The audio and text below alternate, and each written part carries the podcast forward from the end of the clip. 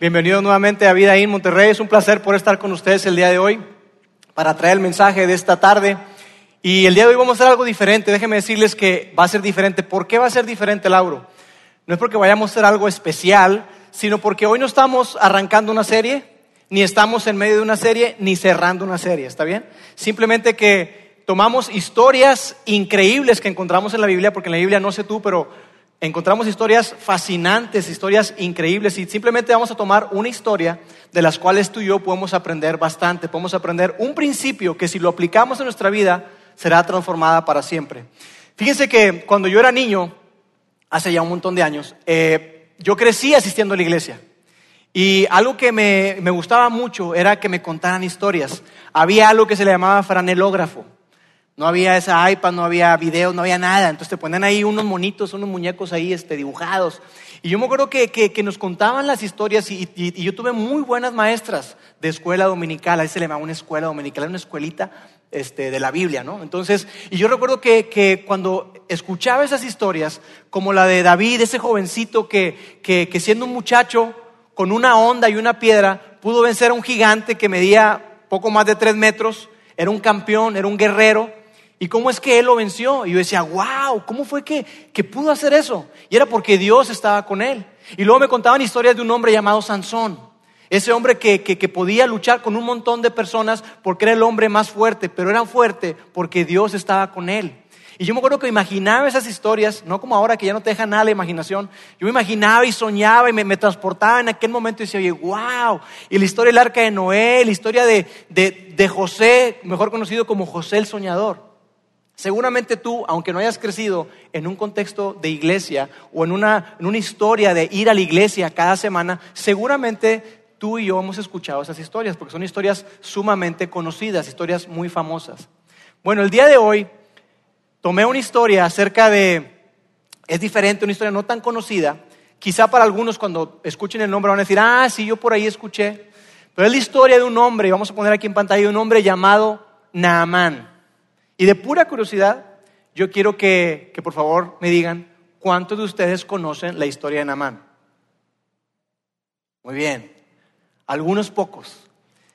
Entonces está muy padre porque quiere decir que para la gran mayoría esta historia va a ser una historia nueva. Y eso está súper bien.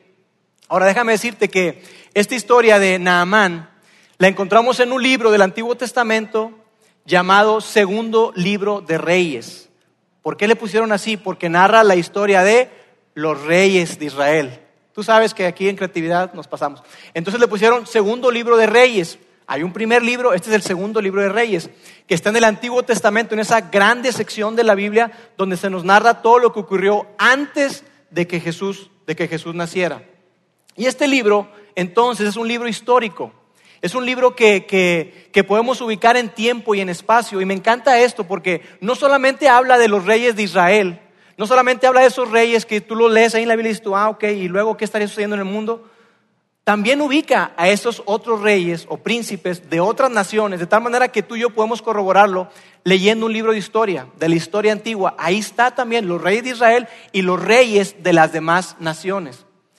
Este, esta historia sucedió aproximadamente en el año 850 antes de Cristo.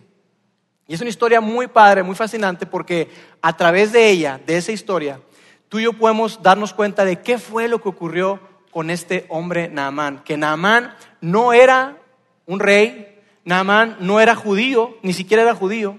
Naamán era un general del ejército de Siria.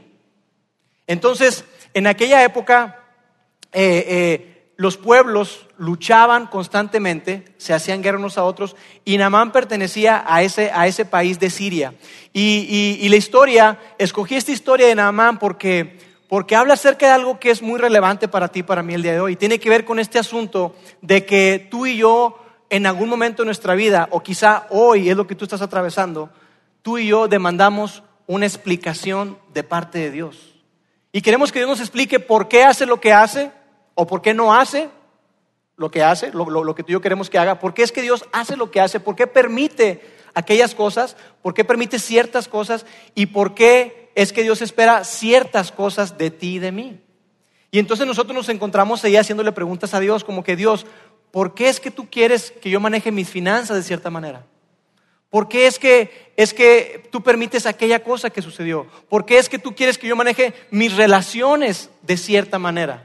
¿Por qué es que tú me pides, Dios, que, que sea honesto cuando nadie a mi alrededor es honesto? Yo estoy inmerso en una sociedad llena de corrupción, llena de moches, pero tú me pides a mí que yo sea honesto. ¿Por qué? Demandamos una explicación. Dios, ¿por qué me pides que yo permanezca en este matrimonio tan difícil en el que estoy? ¿Por qué me pides que luche por mi matrimonio cuando lo más fácil sería salirme? ¿Por qué es que me pides que yo rompa con esa relación en la que no tengo por qué estar? ¿Por qué me pides que rompa con esa amistad que tengo? Y nos encontramos tú y yo constantemente haciéndole ese tipo de preguntas a Dios, como que pensamos que tú y yo merecemos una explicación. Y decimos cosas como que, mira Dios, está bien, no quiero discutir, pero, pero antes de abrazar esa idea, antes, antes de yo dar ese paso, yo quiero entender. Yo quiero que tú me expliques. Quiero saber por qué tú quieres que yo haga eso. Y es algo muy relevante porque es algo que, que todos, nosotros, todos nosotros experimentamos. Y la razón por la que lo hacemos es quizá porque tú y yo vivimos en un mundo donde no tenemos monarcas. Fuera de España y de Inglaterra y unos pocos reinos, no hay monarcas. Tú y yo elegimos a nuestros gobernantes por la vía democrática. Y eso afecta nuestra manera de pensar. Porque tú y yo suponemos o pensamos que a Dios lo podemos votar, podemos votar por Él. Y eso es muy sencillo, lo puedes ver en la forma en la que nos dirigimos hacia Dios y en la manera en que conversamos con Dios. Porque decimos cosas como que, Dios, hoy te rindo mi vida, como si tuviéramos opción. Dios, hoy, hoy, hoy yo quiero hacerte el Señor de mi corazón. Como si decir, mira, ¿sabes qué, Dios? Ya lo pensé, ya lo medité, ya lo entendí, y como lo entendí, entonces yo hoy decido, yo voto por ti, Dios yo te doy un voto de mi confianza a mi favor.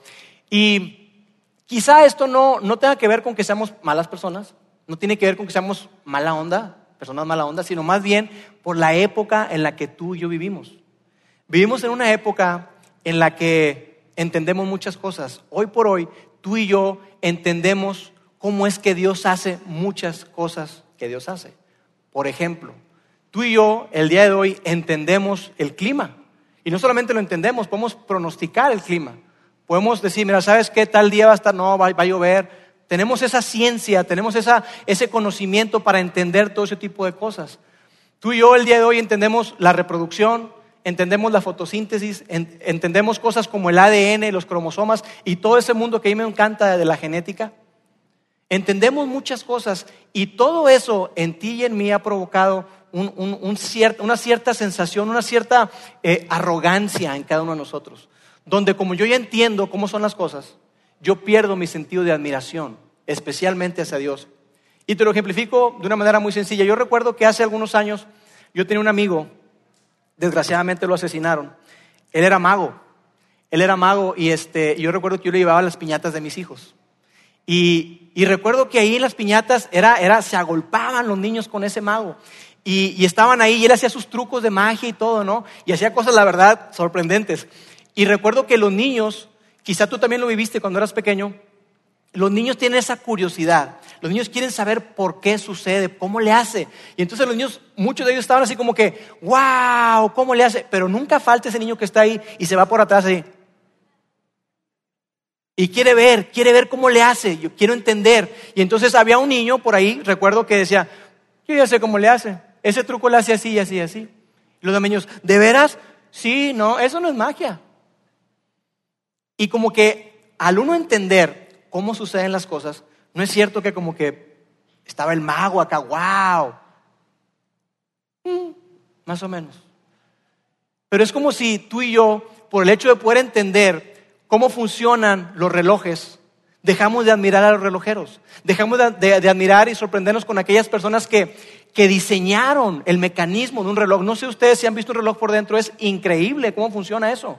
Y tú dices, ¿cómo es posible que lo hayas? Y, el hecho de decir, ¿sabes que yo lo entiendo? Nada, eso no tiene chiste. O es como, como entender cómo fue que Miguel Ángel pintó la capilla Sixtina y ir allá a ese lugar en Roma, en el Vaticano, y ves y tú, ah, nada, eso no tiene chiste.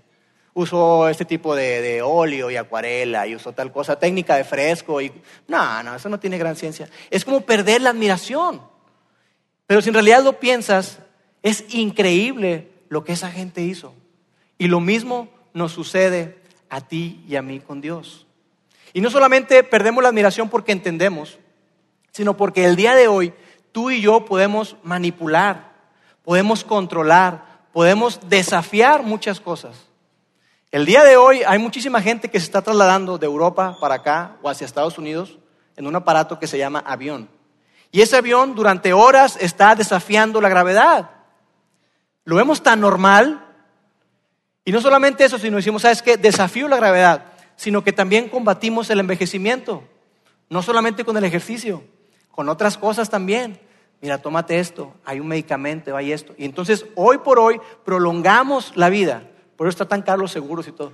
Este, pero prolongamos la vida porque combatimos el envejecimiento. Y otra cosa que hacemos también es combatir la infertilidad. Hay muchas personas que el día de hoy son padres gracias a ese avance, gracias a la ciencia. No podían ser padres, pero el día de hoy el ser humano tiene la oportunidad de manipular, de controlar. Y todo eso, te digo, a ti y a mí nos ha, nos ha hecho volvernos un tanto arrogantes, pensando que, tenemos derecho a exigirle a Dios una explicación o a pedirle a Dios una explicación. En ese mundo de, de lo que tiene que ver con Dios, hay un pensamiento que yo quiero que coloquemos en pantalla y es el siguiente. ¿Y si Dios no nos debe ninguna explicación? ¿Qué tal si Dios no te debe a ti ninguna explicación? ¿Qué tal si Dios es Dios? ¿Qué tal si el hecho de que tú y yo podamos entender cómo suceden las cosas? ¿Qué tal si el hecho de que tú y yo podamos comprender, y no solamente comprender, sino ese conocimiento lo podamos transmitir a otros? Porque el ser humano es el único que puede acumular y acumular y acumular conocimiento y lo va pasando de una generación a otra, a otra y a otra. De tal forma que cada vez el cúmulo de conocimiento que tenemos es increíble. Pero ¿qué tal si a pesar de todo eso, a pesar de que podamos entender muchísimas cosas, qué tal si Dios es Dios? ¿Qué tal si Dios sigue siendo soberano? ¿Qué tal si Dios es soberano? ¿Qué tal si Dios no tiene que dar la respuesta a nadie? Absolutamente a nadie, porque Él es Dios. ¿Qué tal si no se trata del qué? ¿Qué tal si no se trata del por qué, sino de quién? Y eso es lo que vamos a ver el día de hoy. Entonces, la, historia que vamos a estar viendo la podemos encontrar en, el segundo libro de, Reyes, capítulo 5, y la vamos a recorrer juntos. Vamos a ir colocándola en pantalla y, y ustedes me van siguiendo ahí, vamos comentándola. Dice así. Naamán, jefe del ejército del rey de Siria, era un hombre de mucho prestigio y gozaba del favor de su rey, porque por medio de él, o sea, de Naamán, el Señor le había dado victorias a su país. Era un soldado valiente, pero estaba enfermo de lepra. Fíjense que de Naamán se dice algo muy especial.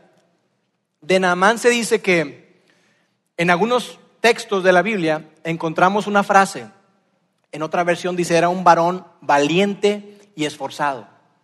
Y, se habla de, se expresa la Biblia de esa manera de muy pocas personas. Una de ellas es el rey David, que era un, un varón valiente y esforzado. Era un hombre sobresaliente. Naamán tenía esa cualidad, tenía esa característica, era un varón valiente, era esforzado. Pero Naamán tenía un pequeño problema, que era leproso. Y no había cura para la lepra. ¿Te dio lepra? Ya caminaste. Ese era Namán. Continúa y dice, en cierta ocasión, los sirios que salían a merodear capturaron a una muchacha israelita y le hicieron criada de la esposa de Naamán. En ese momento de la historia, Israel ya no era esa potencia, esa, esa, esa, eh, ese reinado con un gran esplendor. Todo eso se vino para abajo por la desobediencia del pueblo. Entonces, constantemente Israel era atacado por diferentes frentes, era invadido. Y cuando era invadido era común en aquella época de la historia que la gente o, la, gente que invadía, no solamente invadía, mataba y se llevaba un botín, sino que parte del botín era llevarse a mujeres, a niños y a niñas y los trataban como esclavos. Entonces dice ahí que, que capturaban a una muchacha. Pero fíjense lo que sucedió con esta chica. Dice, un día la muchacha la que habían capturado, le dijo a su ama, ojalá el amo fuera a ver al profeta que hay en Samaria, porque él lo sanaría de su lepra. Naamán fue a contarle al rey lo que la muchacha israelita había dicho. Y el rey de Siria le respondió, bien, puedes ir. Yo le mandaré una carta al... Oh, oh, ¿A quién? Al rey de Israel. La muchacha habló de un profeta y el rey lo manda con el rey.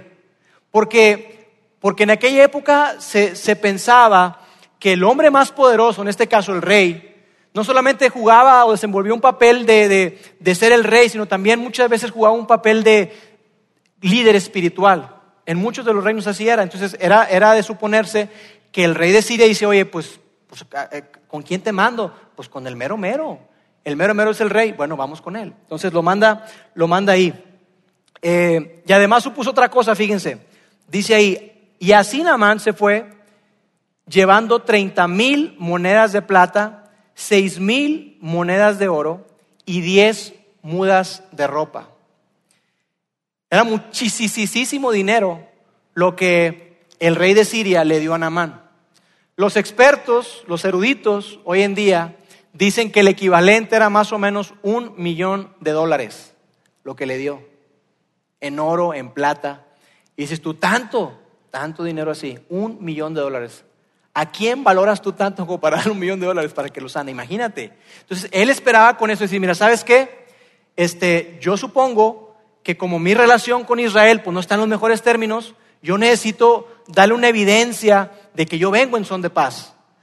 Y no solamente de que vengo en son de paz, sino que además traigo dinero porque yo quiero comprar el milagro para Naamán. Y esa era la, la mentalidad. Entonces, él le da ese dinero y dice también que le da ropa. Y quizá a ti y a mí nos llame la atención, ropa. Sí, porque en aquella época la ropa era muy valiosa, porque era cosida a mano, no como ahora que hacen miles de piezas. Entonces era algo muy valioso y le dio 10, juegos de ropa.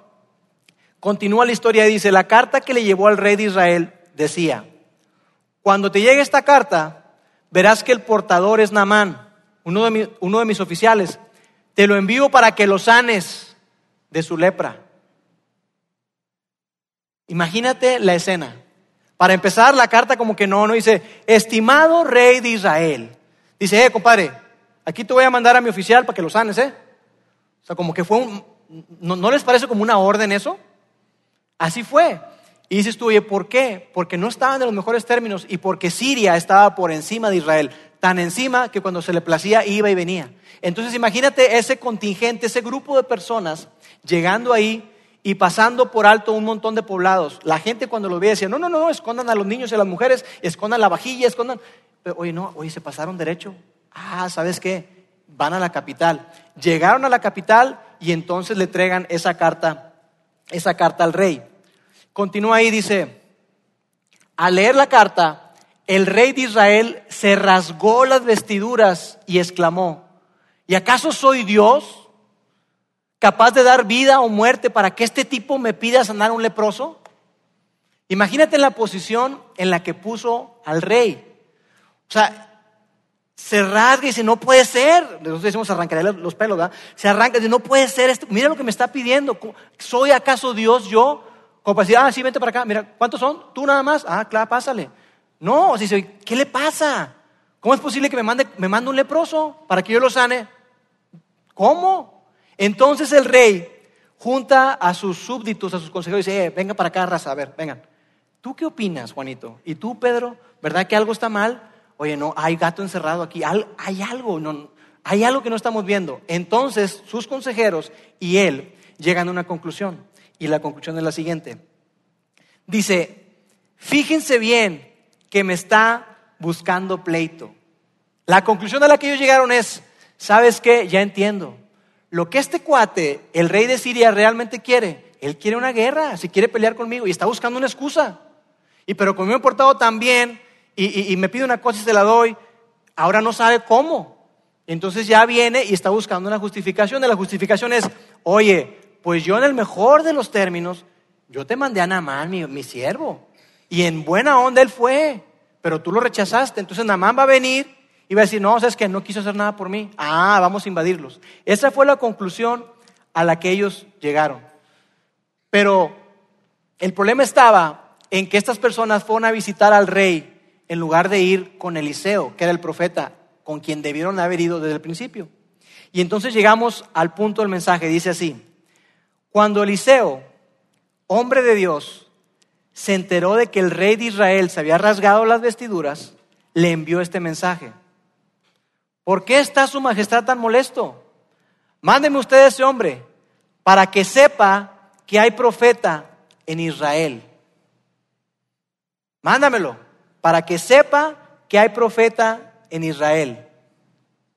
Y yo me imagino al rey de Israel recibiendo ese mensaje de parte del profeta Eliseo, mándamelo para que sepa que hay profeta en Israel.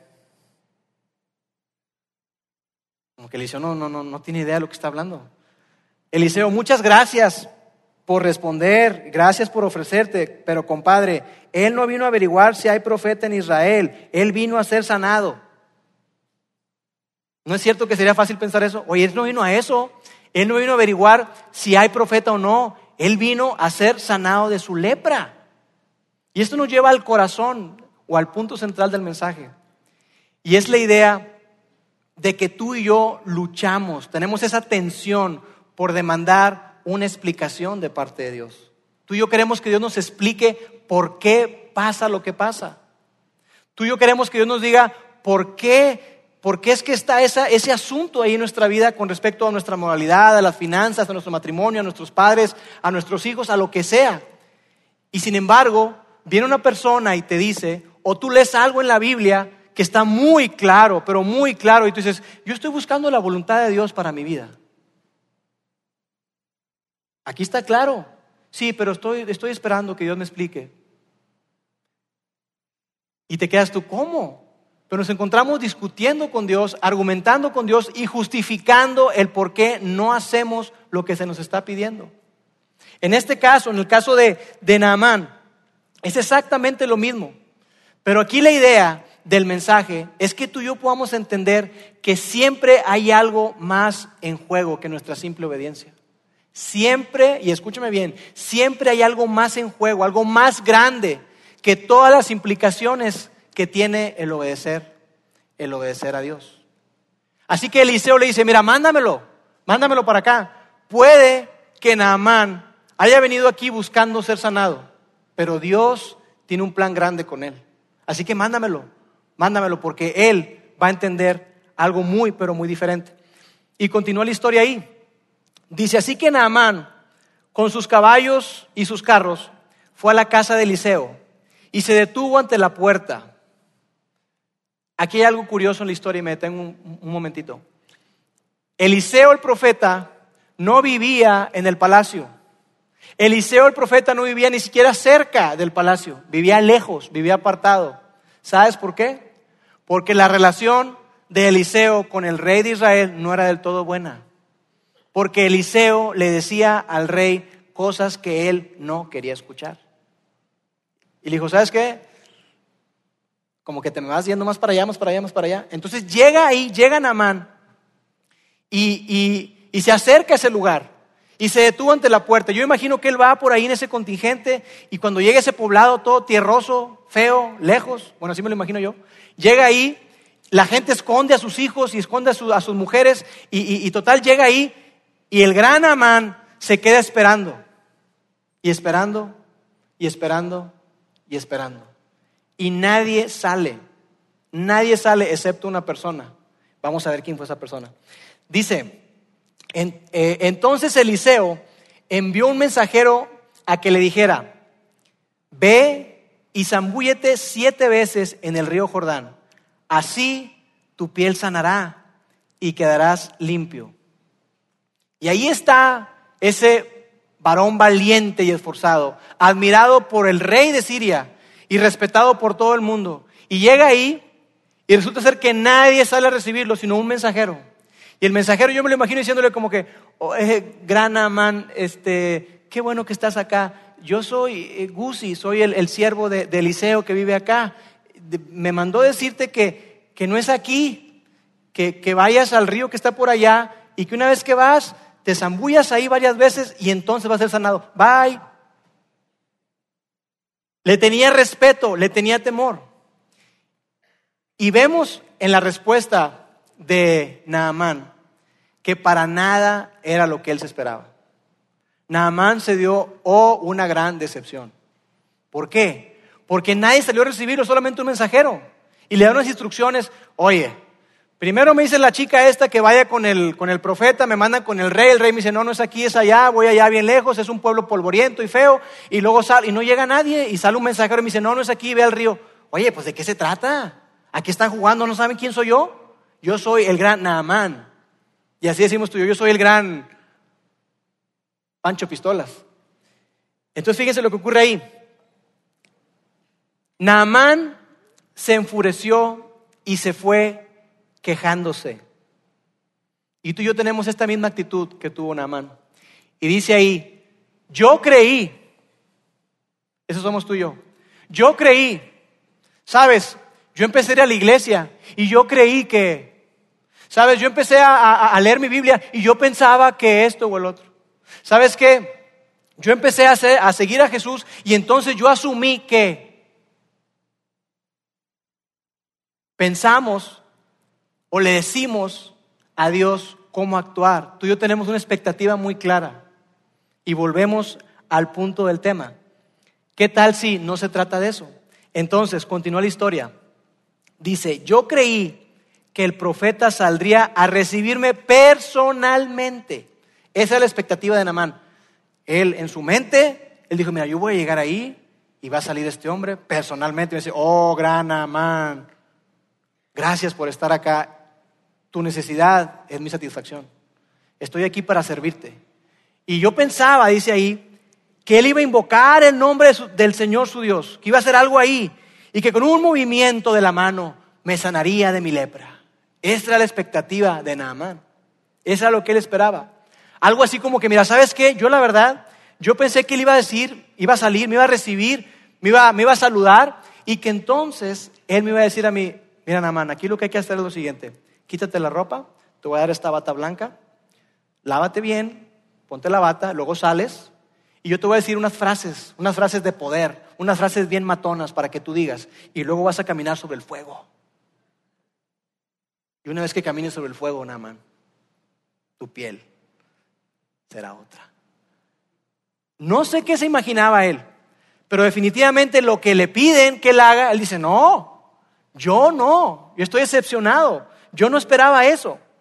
Entonces, él se va muy molesto porque dice, oye, ni siquiera se tomó la molestia de salir a recibirme.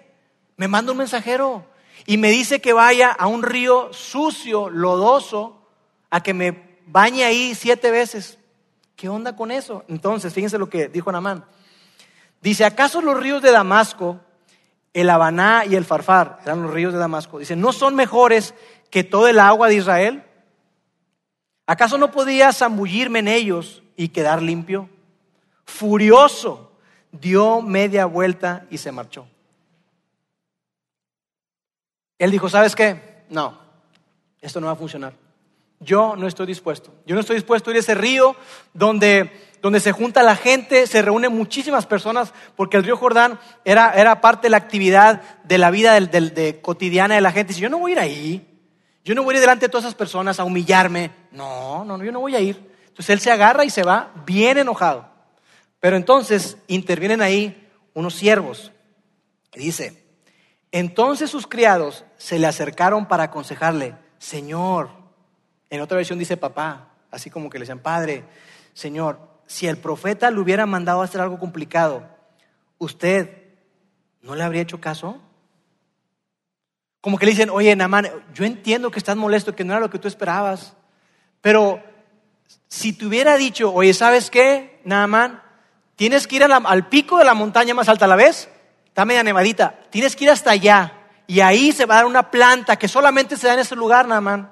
Yo quiero que me traigas tres hojas de esa planta. Si te hubiera pedido eso, ¿no lo hubieras hecho? Sí, ah, bueno, sí. O si te hubiera dicho, ¿sabes qué? Tienes que ir y meterte una cueva donde hay leones. Y tienes que matar a esos leones y quiero que me traiga la melena de esos leones. ¿No lo habrías hecho? Ah, bueno, sí, me imagino yo una mano. Ah, claro, se trata de cosas de valor, por supuesto, pero eso de ir y, ay, bañate ahí en el río, ¿qué es eso? Entonces le dicen, oye, ¿qué tienes que perder? ¿Qué tienes que perder? Más que tu dignidad si quieres y, a lo mejor sales mojado de ahí, pero no tienes nada que perder.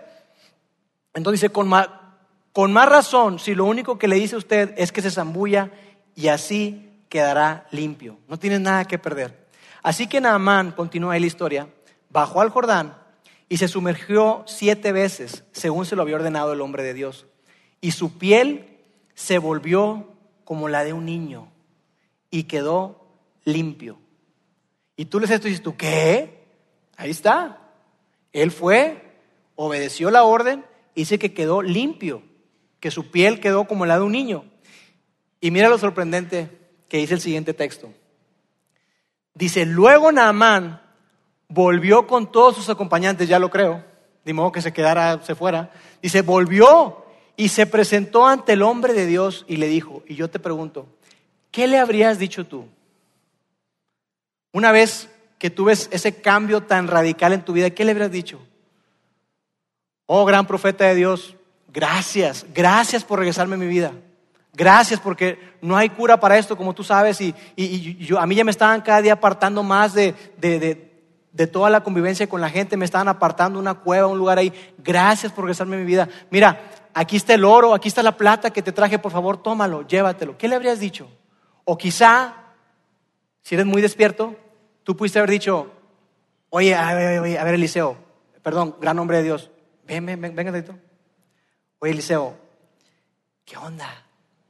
Wow, ¿cómo lo hiciste? O sea, quiero entender algo, Eliseo. No te ofendas, quiero preguntarte, ¿toda la gente que va, que va al río y se sumerge eh, es sanada de la lepra? Digo, no sé, no te ofendas, pero yo veo una oportunidad de negocio aquí, Eliseo. Digo, soy leproso, te puedo dar un chorro de referidos, conozco mucha gente. ¿Qué le habrías dicho tú? Porque ¿qué dices? ¿Qué dices cuando algo tan increíble y tan sorprendente llega a tu vida? Mira la respuesta de Naamán. Ahora reconozco que no hay Dios en todo el mundo, sino solo en Israel. Ahora reconozco que no hay Dios en todo el mundo, sino solo en Israel. Y con ese simple acto de obediencia, Naamán pudo conocer a Dios cuando ni siquiera lo estaba buscando. Naamán no fue ahí a buscar a Dios. Naamán no fue ahí a tener un encuentro con Dios. Naamán fue ahí a ser sanado de la lepra. Y sin embargo se encontró con Dios. Porque déjame decirte, y esto es muy importante que lo entendamos, hay algo que solamente tú y yo podemos conocer de Dios a través de la obediencia. No hay otra manera. No hay otra manera. Hay algo que solamente tú y yo podemos saber de Dios solamente a través de la obediencia. No hay otra manera. Y el que tú y yo demandemos de Dios, Dios, yo sí quiero, y, tú lees en la Biblia y alguien te dice, una persona en quien confías te dice, ¿sabes qué? Yo creo que tú debes hacer esto. O sabes que yo creo que tú no debes de estar con esas personas. O sabes que yo creo que tú debes de, cortar con esas relaciones, esas amistades, no te van a dejar nada bueno. Y tú lo sabes, tú lo sabes, en tu corazón tú sabes, pero tú argumentas y buscas una excusa. Llega una persona y te dice, ¿sabes qué? Yo creo que tú no debes de rendirte en tu matrimonio. Tú debes de luchar por tu matrimonio. Yo creo que lo que Dios quiere para ti está muy claro. Dios quiere que tú luches por tu matrimonio. Dios lo puede restaurar, pero tú justificas y dices, no, es que tú no sabes, tú no sabes, tú no sabes. Ella, es así, él es asá. No, no, no, no conoces. Una excusa tras otra, tras otra, tras otra. Y Dios te dice a ti, me dice a mí, hey, obedéceme, porque solamente me vas a conocer de una manera tan personal a través de un acto de obediencia. Solamente a través de eso vas a poder conocerme. Cuando tú haces eso, tú y yo podemos entender lo siguiente que vamos a colocar en pantalla. Dios es la razón por la cual obedecer a Dios. Dios es suficiente razón para que le obedezcamos. Porque no es cierto que tú y yo muchas veces lo que queremos es una explicación de parte de Dios. Dios, está bien, entiendo que eres Dios y, estoy dispuesto a, abrazar lo que me pides, pero no seas gacho, explícame, dime por qué. Dime los beneficios que voy a tener. ¿No es cierto que buscamos eso? Decimos, mira, sí, no, yo estoy dispuesto a seguir a Dios, yo lo voy a seguir. Este, ah, bueno, pero que no me cueste tanto, ¿verdad? Y Dios, muchas ocasiones, te pide, demanda, exige de parte tuya y mía que le obedezcamos sin importar qué. Porque sabes, atrás de eso está la verdadera fe y la verdadera confianza. Y hay una relación, hay una conexión entre nuestra obediencia y el cómo conocemos a Dios. Esta enseñanza, que fue, les digo, esta historia en el 850 antes de Cristo, 880 años aproximadamente después, Jesús también la enseñó. Jesús también la dijo. Y lo vamos a colocar en un texto en pantalla que dice así. Los que aceptan mis mandamientos y los obedecen son los que me aman. Los que aceptan mis mandamientos y los obedecen. No solamente que digas no, yo estoy de acuerdo con eso, sí, chido. Los obedeces, dice ahí, son los que me aman. Y tú sabes que algunos de los mandamientos de Jesús fueron muy radicales, muy, pero muy radicales.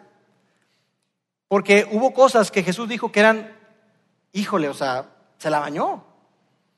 Y tú lees el sermón del monte y ves ahí tú, oye, no, esto no lo va a hacer nadie, no, esto tampoco, no. ¿Hay algo más que hacer? ¿Qué más? Y sin embargo hay una promesa. Fíjate la promesa que Dios, que Dios da, que Jesús da a los que lo obedecen. Dice, y porque me aman a mí, mi Padre los amará a ellos, y yo los amaré y me daré a conocer a cada uno de ellos.